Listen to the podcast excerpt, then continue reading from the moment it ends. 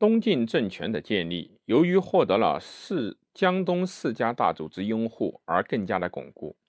但是，当江东四族地主，比如说周沈二族的武装力量无限发展，威胁到东晋政权的存在的时候，那么他就会回过头来打击江东四家大族，如周杂、沈冲者流。但是，假使其他的江东世家大族对东晋政权还能够起到一定的支持作用，那么。也必然会迫使北来的世家大族做出适当的让步。同样的道理，当北方的世家大族不严重损害江东世家大族的经济利益时，江东世家大族也还能与北来世家大族和平共处，共同维护东晋的政权。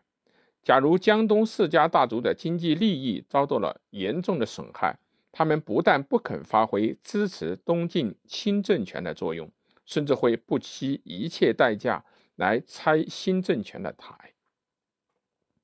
东晋政权认识到这一问题的重要性，必然迅速解决。于是，北来的世家大族就转而去开发东土、浙闽。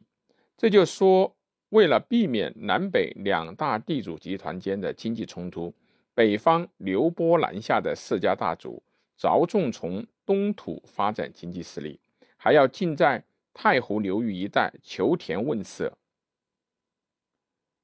江东世家大族在太湖流域的经济利益是应该尊重而照顾的，这样南北两大地主集团的关系才会好转。而这时，在会稽一带的世家大族，如孔、魏、虞、谢四姓，他们的势力远不及太湖地区吴郡的。顾、陆、朱、张以及吴兴的邱、沈诸族，于是以王谢为首的北来世家大族，其宗族乡里宾客部曲纷纷流域到浙江会稽一带，进而又发展到温胎一带。林、黄、陈、郑四姓则移居福建。从此，南北两大地主集团之间便从地域上划分开各自的经济势力范围，从而两者间激化着的统治阶级内部矛盾也得到了一定程度的缓和。这样，两大地主集团此后在利益一致的基础上，共同维持了江左偏安之举，有二百七十八年之久。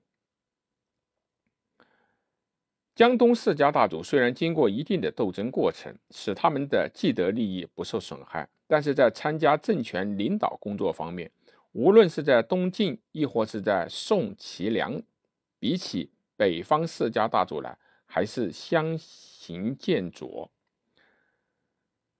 南齐书张旭传称：“张旭吴郡无人也。”太祖萧道成死后，欲为。续为右仆射，以问王翦。简曰：“南氏由来，少居此职。楚渊在座，启上曰：‘江左用陆宛，故何皆南人也。’简曰：‘进士衰政，不可以为准则。’上来子。南齐书沈文纪传。世主谓文纪曰：“南氏无仆业，多利连锁。”文纪对曰：“南风不进，非复一日。”可见南氏在政治上的待遇远不及北人。故南齐时，丘陵居曾恨恨地说：“我应还家，绝故荣种。江南地方数千里，世子风流，皆出其中。”故荣乎引诸羌渡，防我被屠策，实有余罪。南齐书文学丘陵居传，在这里还应该补充几句：南北两大地主集团间固然存在着矛盾，但是在怎样占夺劳动者的土地，怎样对依附农民进行更厉害的。盘剥的问题上，他们的利益却完全一致。